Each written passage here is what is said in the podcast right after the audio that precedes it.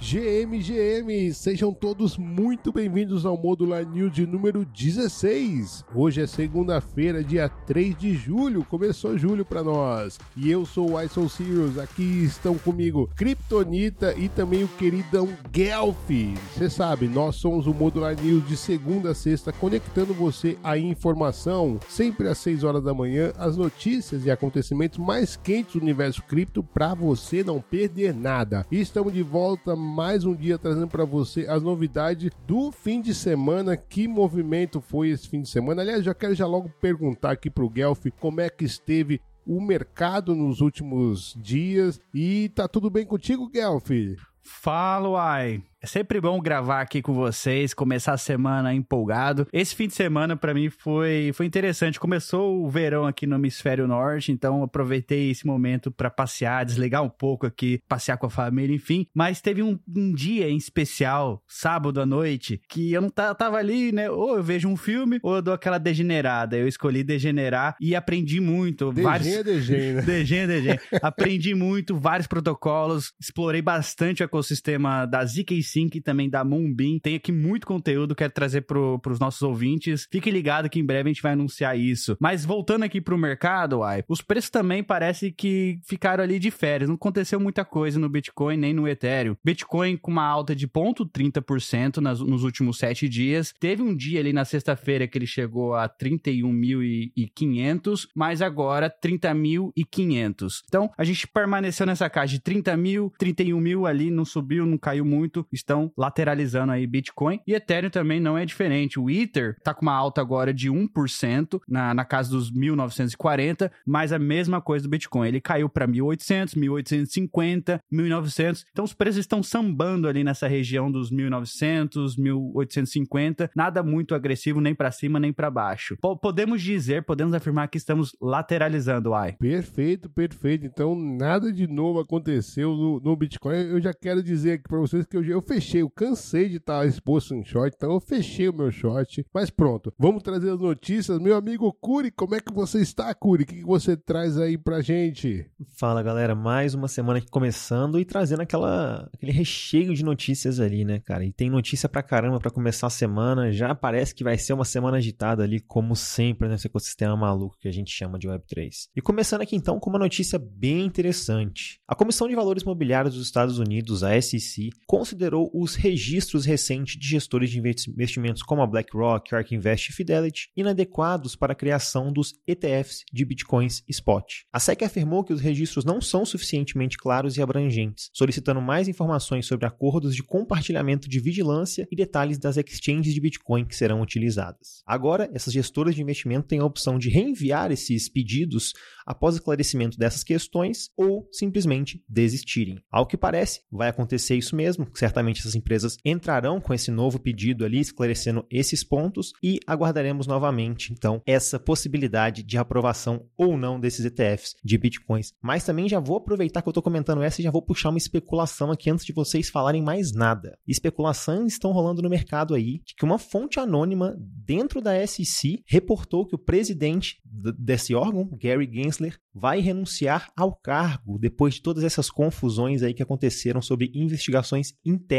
dentro da SEC. E aí, Uai, o que, que você me disse disso tudo, meu querido? Pois é, Corey, a gente tem falado aqui bastante no Modular News como o chicote está estralando lá pro Gary Gensler e tem gente até que diz que ele já cumpriu o seu papel, portanto, tanto faz se ele sair ou não sair, se ele cumpriu o mandato até o fim ou não, mas o fato é que, pra gente colocar uma cerejinha nesse bolo e pra gente ter uma ideia de como tá, a situação tá quente lá pro Gary Gensler, o presidente da Câmara dos Estados Unidos advertiu o Gary Gensler após ele dizer que o ETF de Bitcoin é inadequado. O presidente do Comitê Comitê de Serviço Financeiro da Câmara dos Estados Unidos, Patrick McHenry, utilizou o Twitter para alertar o presidente da SEC, Gary Gensler, em relação à notícia. Ele destacou que os investidores de criptomoedas estão zombando da SEC por permitir ETFs de Bitcoin de contratos futuros, que são considerados atrasados, enquanto nenhum ETF de Bitcoin à vista foi aprovado. Guelph, o que, que você está achando disso tudo? Olha, eu vi essa especulação também lá no Whale Chart que o Gary Gensler iria renunciar do cargo lá da SEC. Pode ser que seja FOMO, mas uma coisa é certa, ele está politicando, ele quer se tornar ali o alto escalão, o tesoureiro ali do, do Treasury americano, ele quer se tornar o cara ali por trás do Treasury americano, substitui a, a Jenny Yellen. Essa é a proposta por trás do, do Gary Gans. Ele tá, tá realmente agindo como um político ali, tentando subir de cargo. Agora, se ele realmente vai sair, eis a questão, né?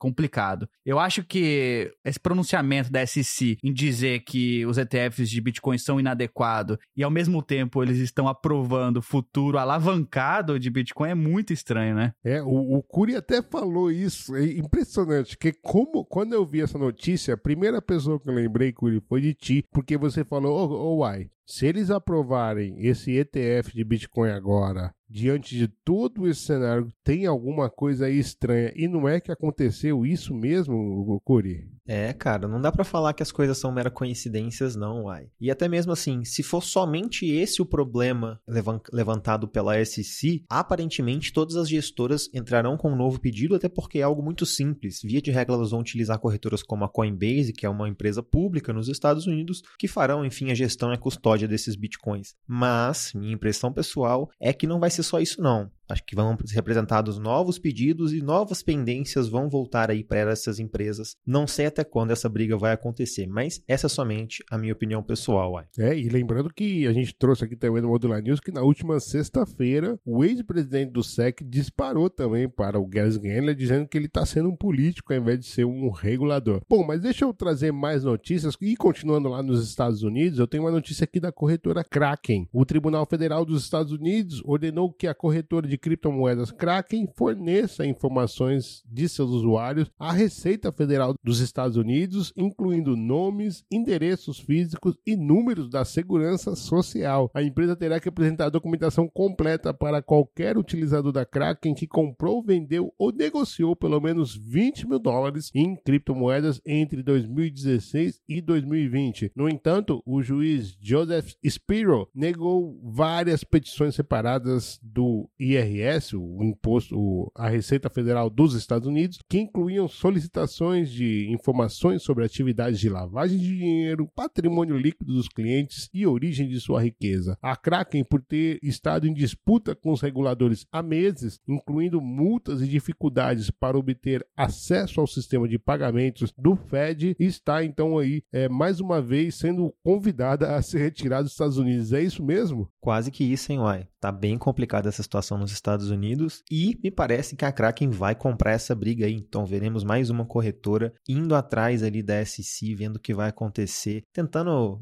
tentando não, continuando esse caos que a gente não aguenta mais falar aqui nos Estados Unidos, hein? A Kraken, na pior das hipóteses, eles, eles vão sair 100% dos Estados Unidos. Apesar que a, a, maioria dos clientes estão nos Estados Unidos, hoje a Kraken já não pode operar em dois estados americanos, pelo que eu sei, Nova York e Washington, se não estou enganado. Eles operam quase no mundo inteiro. Eu acho que é, é, é inevitável que a Kraken também vai abrir um, uma headquarters fora dos Estados Unidos, até mesmo para se blindar de qualquer pressão regulatória. É impressionante. Bom, mas vamos falar de, de outras notícias. Ô, ô Guelph, você tem notícia do mercado de games também? Pô, mercado de games, que cada dia mais tá me deixando mais impressionado. Dessa vez a Ubisoft, a criadora daquele jogo Assassin's Creed e também do Just Dance, revelou seu próximo jogo na blockchain, chamado de Champions Tactics, descrito como um RPG tático de jogador contra jogador, o famoso PVP aí. O jogo original para PC será construído na blockchain Oasis. Embora nenhum screenshot tenha sido divulgado, o teaser do trailer mostra imagens imagens de personagens de fantasia, sugerindo uma estética que remete aos jogos de tabuleiro físico. O jogo será lançado via aplicativo de desktop dedicado e a Ubisoft oferecerá um drop gratuito no lançamento, indicando que pode exigir um NFT ou token para jogar. A Ubisoft tem explorado o mundo de blockchain, apesar das críticas dos jogadores. A Champions Tactics será o primeiro jogo da empresa construído na rede Oasis, que também atraiu o interesse de outras grandes empresas de jogos como a Square Enix, Sega e Bandai Namco. Ou seja, mais uma gigante olhando para blockchain e construindo em uma blockchain. Pena que é a Oasis, mas já é o,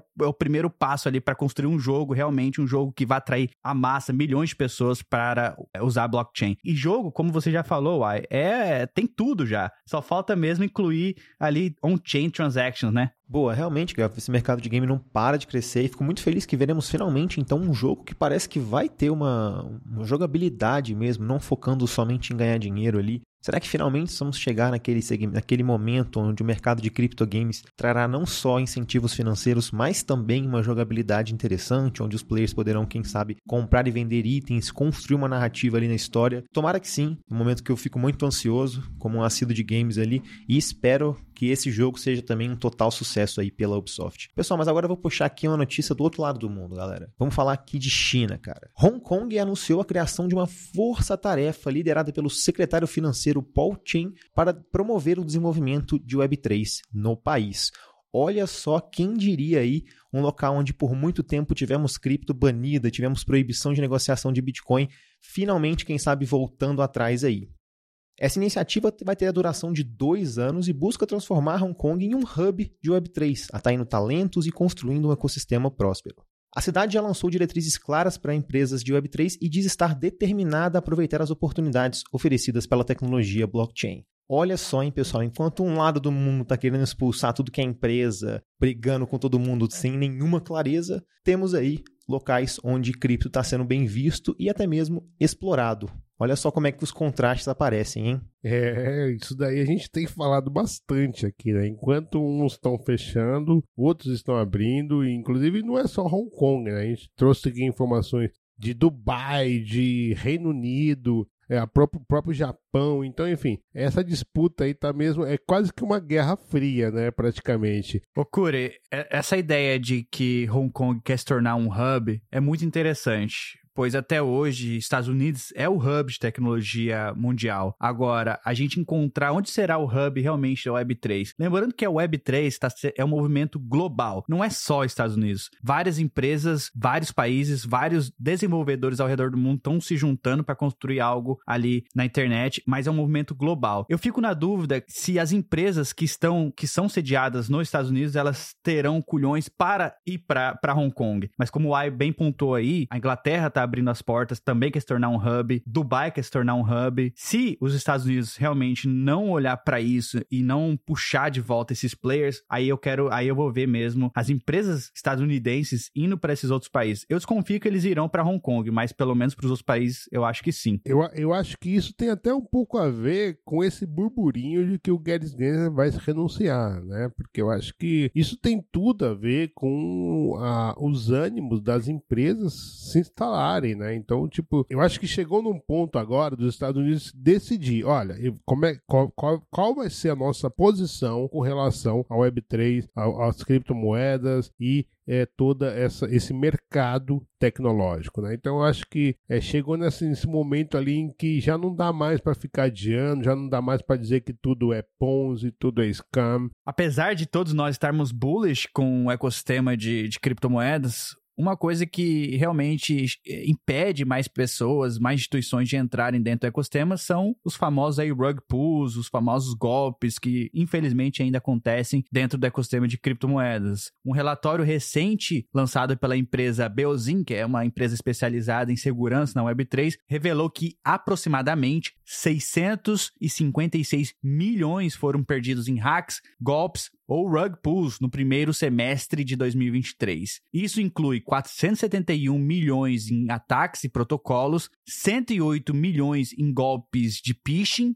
aquele famoso e-mail, clique no link, e 75 milhões em rug pulls. Houve uma queda significativa em relação aos valores perdidos no segundo semestre de 2022, onde foram perdidos 1,91 bilhões e 1,69 bilhões, respectivamente. Cerca de 215 milhões dos ativos roubados foram recuperados, aí da Euler Finance, representando 45,5% do total. A maioria das perdas ocorreu em criptomoedas baseadas no Ethereum e os contratos inteligentes foram responsáveis por 56% dos casos de perda. No entanto, os números indicam uma diminuição significativa em relação ao segundo semestre de 2021, quando foram perdidos 2,1 bilhões devido a hacks, golpes de phishing e rug pulls. Apesar desse número ter caído significativamente, né, a gente pode comemorar por isso, comparado com os bilhões que foram roubados, ainda é um número alarmante, 656 milhões no primeiro semestre de 2023, Curi? É, Guelph, é muita coisa, não é algo que a gente pode simplesmente desconsiderar, mas, por outro lado, eu acho que todo mundo sabe que isso é um problema do ecossistema, um problema que cada vez mais veremos soluções surgindo, como, por exemplo, também até é, mais opções de segurança, privacidade, plugins para trazer mais segurança para os usuários, mas infelizmente, igual você mesmo trouxe, ainda assim é um cenário bastante triste de cripto e um cenário que a gente não pode ignorar, Guelph. Eu, quando li esse relatório, eu fiquei assim, nossa, a primeira impressão que teve foi, nossa, beleza, tivemos um número menor que o ano passado. Só que se a gente for comparar com o, a capitalização do mercado,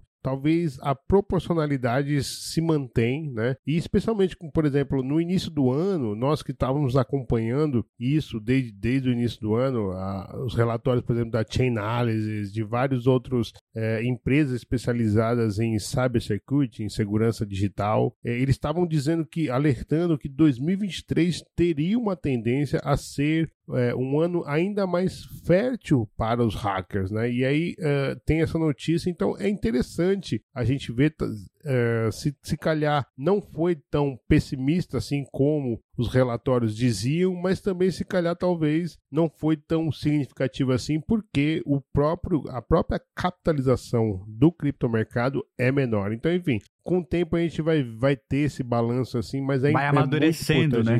Vai amadurecendo é, o mercado, exato, vai tomando total. porrada e vai reconstruindo, vai melhorando o esquema ali de segurança. Exatamente. Você sabia que 6% aproximadamente todas as transações no TradFi são scams? É que esses números não são, não são abertos, não são públicos, mas é muito mais dinheiro do que esses 600 milhões. Só que faz todo sentido você falou, a capitalização no mercado de cripto é bem menor do que o TradFi. Então parece que é muito, né? É, exato, mas, mas de todo modo, não deixa de ser um número significativo, como o Curi falou, mas é importante a gente normalizar ali com o, a capitalização do mercado. Nós estávamos em 3 trilhões, né, no, na, na, em 2022 e caímos para 1 trilhão, né? Então, a, acho que era, era de se esperar. De todo todo modo, o que a gente tem visto é sim um aperfeiçoamento da, das estratégias de phishing, de, de rug pulls, enfim. Então, por isso, pessoal, tenham muito cuidado cuidem sempre da sua segurança digital. Bom, mas deixa eu trazer aqui uma notícia muito interessante para o ecossistema da Polkadot. A gente até falou isso daqui no Modular News também. Ocorreu em Copenhague na sexta, na quinta e na sexta-feira da semana passada, o Polkadot Decoded 2023, que destacou a importância de concentrar na construção de produtos de qualidade em vez de se preocupar com os preços dos tokens. Aliás, o ecossistema da Polkadot sempre é,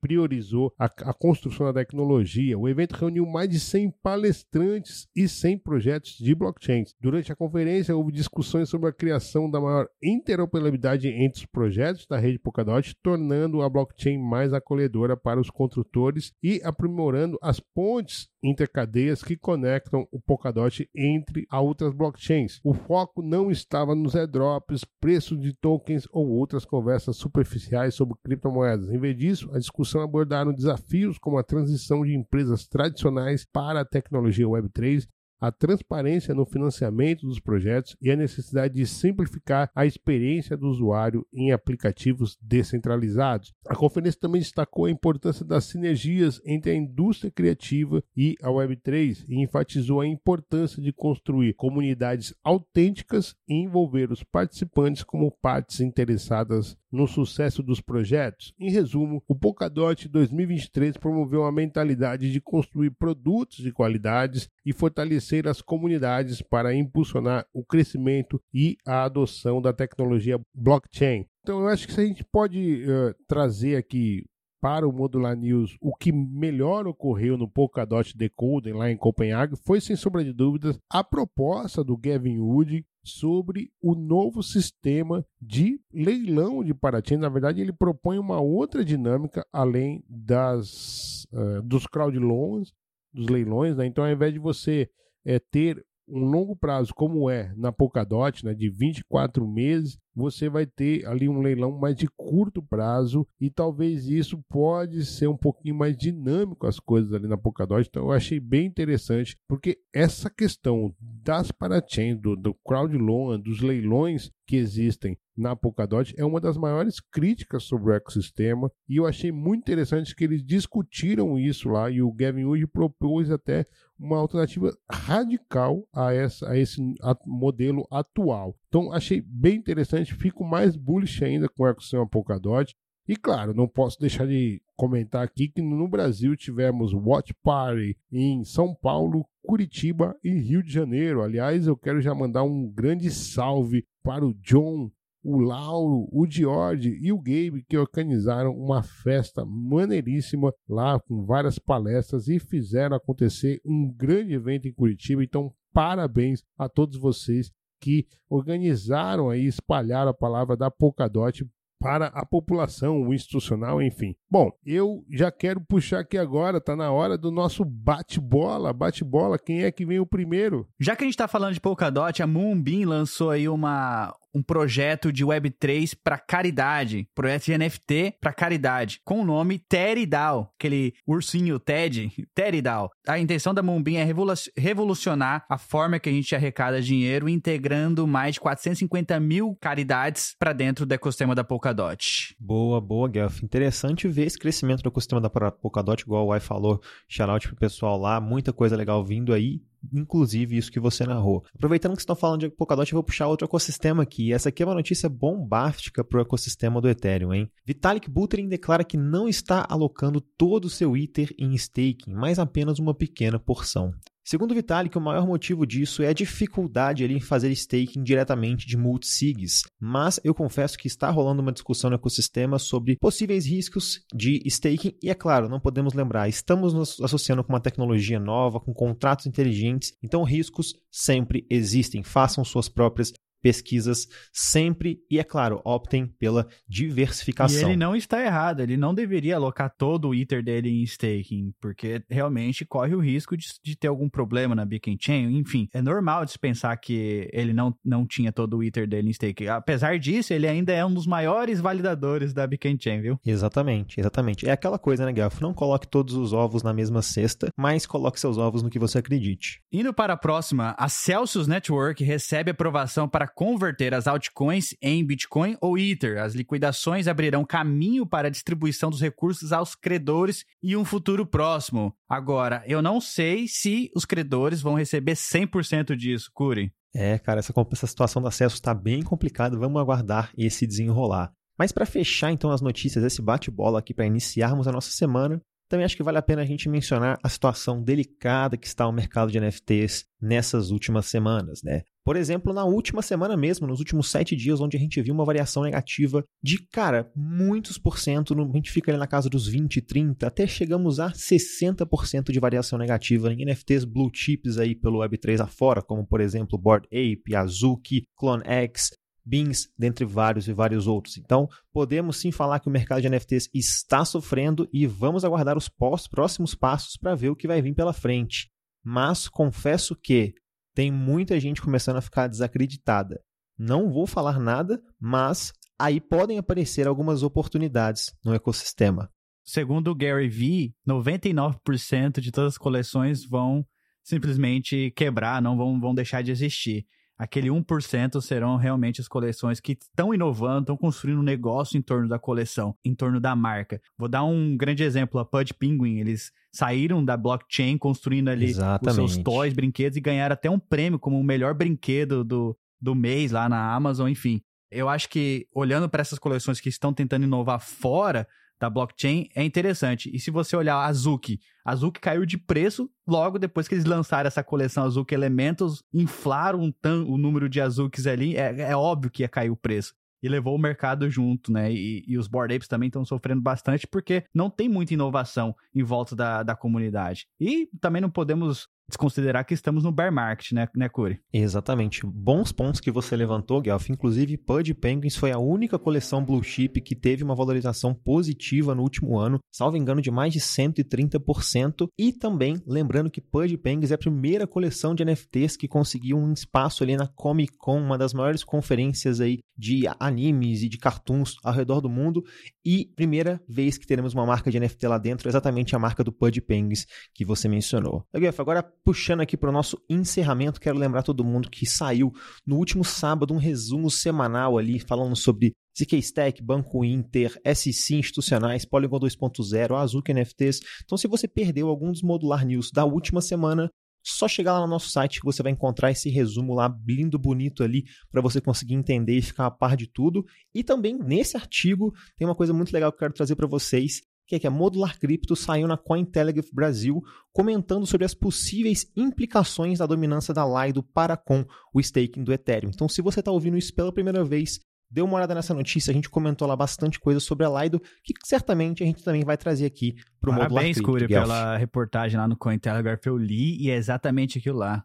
Muito interessante. Laido falou, falou muito bem da Laido, por sinal. Pô, muito obrigado, meu querido. Muito obrigado. E também teve uma coisa Isso. legal na última semana, hein, Gelf? Que a gente tem que cara, trazer pro pessoal de novo. Cara, se você é uma pessoa que gosta de explorar o desconhecido, você precisa assistir aí o Estado de DeFi. O Estado de DeFi é o resumo com que há de novo as maiores tendências, os protocolos, os updates dos protocolos, os alfas, enfim, protocolo que você nunca imaginou que existia, que existe na blockchain. Eu, Gelf, passo por eles todos, mando para você as notícias notícias, enfim. Estado DeFi tá disponível lá no nosso YouTube e também a gente tem um RSS feed novo aí, além do Modular News, o Modular Cripto com todos os episódios que a gente gravou, tanto no estado do Ethereum, tanto o estado de DeFi. Enfim. Exatamente. E essa semana vai ter vai de novo. Vai ter de novo, tanto o estado de DeFi, tanto o estado do Ethereum. Afinal, a gente tá numa briga interna se é estado do Ethereum ou estado da Ethereum. Se você acha que é o estado da Ethereum ou do Ethereum, deixa aqui nos comentários, ajude a gente a definir esse termo no Brasil, porque até onde eu sei, ninguém soube me responder se é do Ethereum ou da Ethereum, Curi. Tamo na briga interna aqui, né, Uai? Pô, eu fiquei bullish demais quando eu li aquela notícia. Aliás, parabéns, Curi, pela notícia, pela reportagem. Eu adorei. Né? É muito importante a gente ter essa análise crítica sobre a rede. Não é porque a gente está exposto mais ou menos a tal rede que a gente vai ter, a, a, não vai ter um senso crítico da história. E outra coisa que eu fiquei bullish, pô, em apenas três semanas nós já estamos nas principais mídias de criptografia do Brasil. Então, fiquei bullish demais com a Modular Cripto Parabéns, Curi. Aliás, se você não conferiu,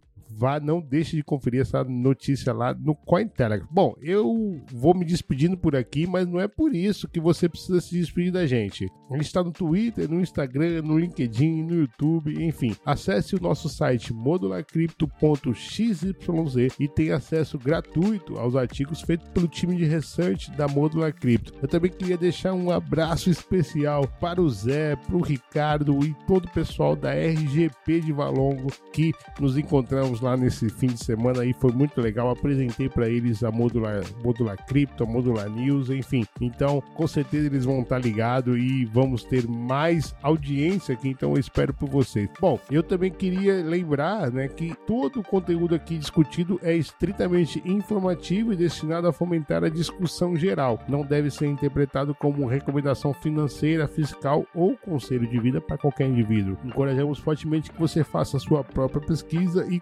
consulte profissionais qualificados. Nós vamos ficando por aqui, mas voltamos amanhã. Valeu!